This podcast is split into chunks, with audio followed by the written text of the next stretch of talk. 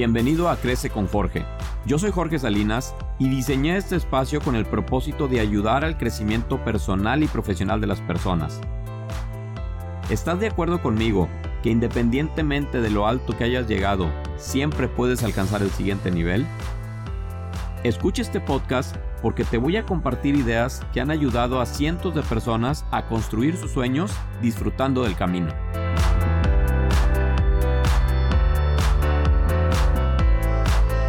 Bienvenido a tu programa Crece con Jorge.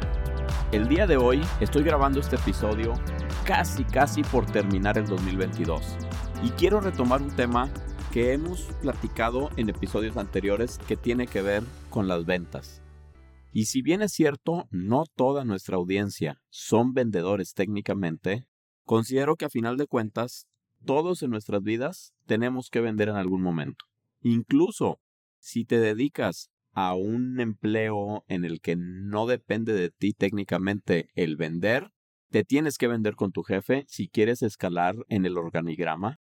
Entonces, hoy te voy a compartir algunas ideas que a nosotros nos han funcionado para incrementar nuestro porcentaje de cierre de ventas. Empezaremos con algunos principios que son básicos para poder elevar este porcentaje. El número uno tiene que ver con generar credibilidad. No importa qué tan bueno parezca tu producto si la persona que está enfrente de ti no confía, va a ser muy complicado que puedas cerrar una negociación. Entonces, en la medida que podamos trabajar en nuestra credibilidad, en que lo que nosotros digamos está sustentado o lo puedes demostrar que está documentado, nos va a ayudar muchísimo para empezar a ablandar la relación, a generar confianza y de esta manera a poder incrementar la posibilidad de cerrar. Otra de las cosas que es importante tiene que ver con los modales. Entendemos que a veces estamos en una situación que la venta para nosotros depende muchísimo, pero tenemos que tener claro que no necesariamente los tiempos de nuestro prospecto son nuestros propios tiempos. Quizá para ti sea importante cerrar este 2022 con determinado número de ventas y estás frente a la persona que puede ser la llave para conseguir tus objetivos. Pero esas metas no necesariamente son importantes para tu prospecto.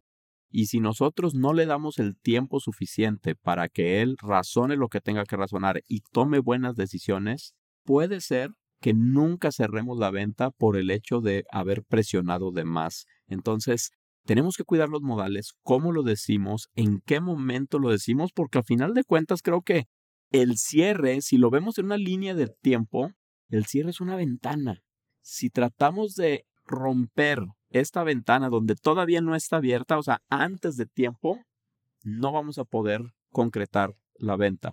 De igual manera, si se nos pasa el momento en el que debíamos de pedir el cierre, también vamos a correr el riesgo de que no lo vamos a poder cerrar en el futuro porque no entramos en el momento preciso. Para poder detectar ese momento es importante estar donde tienes que estar, que es algo que lo habíamos mencionado en un capítulo anterior. Estar con todos tus sentidos en la cita y detectar cuáles son estas acciones que debes de saber del prospecto para darte cuenta que está en un buen momento de que tú pidas el cierre. Ahora, este cierre se da normalmente después de que tú hayas presentado tu propuesta, tus sugerencias. Y aquí me quiero detener porque en la medida que nosotros podamos simplificar nuestras propuestas, el cliente va a tener menos cosas para pensar. Quisiera hacer una analogía de un mapa. Si tú vas a Las Vegas y el hotel te da un mapa, en el mapa exclusivamente van a estar los hoteles más importantes de Las Vegas, los dónde están los casinos, dónde están los shows, dónde puedes comprar estas actividades que es un sí o sí cuando vas a Las Vegas. Todo eso va a estar en el mapa, pero va a ser un mapa muy simple. En ese mapa no va a estar la red eléctrica de Las Vegas, no va a estar en dónde están las principales empresas financieras de Las Vegas. Todo, todo ese tipo de información a ti no te interesa porque tú vas de turista. Si tú vas a jugar golf a Las Vegas y vas a un club de golf, ahí sí probablemente el mapa va a cambiar y te va a poner lo que le interesa a un golfista que esté en ese mapa. Entonces, si tú vas a mostrar una propuesta, debes de analizar muy bien cómo estás presentándola. Si puedes hacerlo en una sola hoja, considero que va a ser mucho mejor. Solamente poner lo que la persona que te esté escuchando le interese saber. Y por supuesto que deberías de tener tus hojas de respaldo por si pregunta algo que está fuera de lo que le acabas de poner en tu propuesta. Pero insisto, si tú simplificas tu propuesta, tus sugerencias, el cliente va a tener menos cosas en qué pensar y esto pudiera ayudar a que tome decisiones muchísimo más rápido. Ahora, si ya estamos haciendo una sugerencia simplificada y personalizada para el prospecto, es importante que el lenguaje que nosotros estamos poniendo en esa propuesta no sea un lenguaje muy técnico de tu industria, sino que sea más lenguaje que sea apto para el prospecto. Y si pudieras utilizar ciertas analogías que van de la mano con la vida profesional o con los gustos de tu prospecto, ahorita te mencionaba lo del golf, o si estás con una persona que le gusta el fútbol, tratar de hacer estas analogías de cómo tus soluciones lo van a beneficiar, pero aplicadas en cosas que a él le gusten, ayudaría muchísimo al entendimiento. Otra de las cosas de principios que son fundamentales tiene que ver con que vas a hablar con autoridad. Y voy a subrayar este punto sobre todo si estás con un prospecto que para ti es muy importante. Quizás sea una persona que está dirigiendo una superempresa y te pudiera sentir intimidado por estar frente a él. Pero debes de tener claro algo. En tu área, tú sabes más que la persona que está sentado enfrente de ti. Tú eres su asesor, tú eres el que le vas a brindar la solución. Y no importa ¿Qué tan importante es el puesto que tiene la persona que está frente a ti en tu área? Tú eres el experto. Y si no eres el experto, te tienes que convertir en un experto. Tienes que dedicarle el tiempo suficiente para documentarte y prepararte para esa conversación, tratando de prever todas las cosas que te pueda preguntar y tener las respuestas y decirlas con autoridad. Y entonces entendiendo estos principios va a llegar un momento de la negociación en que es el punto clave para que comencemos a cerrar la venta o a cerrar la negociación. Y en ese momento es fundamental que pongamos frente a nuestro prospecto cuáles son los principales beneficios que él va a tener si toma la decisión el día de hoy. Si lo tienes en un documento por escrito, es momento de que voltees el documento, lo pongas enfrente de la persona y viene un momento clave de la negociación. El silencio. En este momento, no dejé de hablar más de cuatro segundos y el silencio para ti estoy seguro que fue incómodo. Te quedas como si se hubiera cortado la comunicación pero ese, ese silencio que es difícil de manejar nos va a ayudar muchísimo para que la persona que está frente a ti pueda pensar, analizar lo que le estás presentando y tomar la decisión. No es momento para hablar, es momento para que él dé el siguiente paso, diga la siguiente palabra. Entonces, una vez que diga la siguiente palabra, lo más probable es que se va a venir un punto que a la mayoría de las personas que se dedican a las ventas no quiere llegar, pero que es lo que sería para el béisbol la tercera base, la parada obligada antes de llegar a home. Y eso es las objeciones. Entonces, previo a que tú hayas girado esta hoja, previo al silencio, te recomendaría preguntas como esta. ¿Qué opinas del trabajo que hemos hecho? O, ¿te sientes cómodo con el monto que tienes que aportar? Una última pudiera ser, en relación a los beneficios que estás obteniendo, ¿te parece adecuado el costo de lo que te estoy proponiendo? En ese momento, giras la hoja, viene el silencio y van a empezar las objeciones. Entonces, va a ser importante que estas objeciones no tratemos de evitarlas, pero sobre todo, no tener las respuestas automáticas sin previamente escuchar lo que la persona tiene que decir porque en algunas ocasiones hay objeciones genuinas que tienes que resolver o definitivamente te tienes que dar cuenta que no es un buen momento para que sigas con la negociación. El paso número uno sería escuchar para atenuar, sin dar respuestas impulsivas, dejarlo que termine de hablar, evitar juzgar cada una de las cosas que te está argumentando, aunque para ti sea un absurdo, aunque tú lo veas totalmente ilógico lo que te está diciendo, tenemos que tener esta serenidad para escuchar qué es lo que está pensando y luego reformular para aclarar. ¿A qué me refiero? Con que tengas la habilidad de parafrasear lo que está diciendo para poder saber si lo estás entendiendo. Un ejemplo de esto sería que al momento de que estás escuchando, nuestro prospecto te diga, me parece interesante, pero sí me preocupa que yo pueda seguir pagándolo a lo largo del tiempo. Imagínate que es un producto o un servicio que tú le estás vendiendo y que él esté obligado a hacer ciertas aportaciones por un largo tiempo y esa es su preocupación. Sería interesante que reformulando lo que él nos está diciendo es decirlo con nuestras palabras. Es, para quedar claros, lo que me quieres compartir es, lo que yo te estoy ofreciendo, ¿te parece atractivo? ¿Crees que es justo lo que estás pagando por él?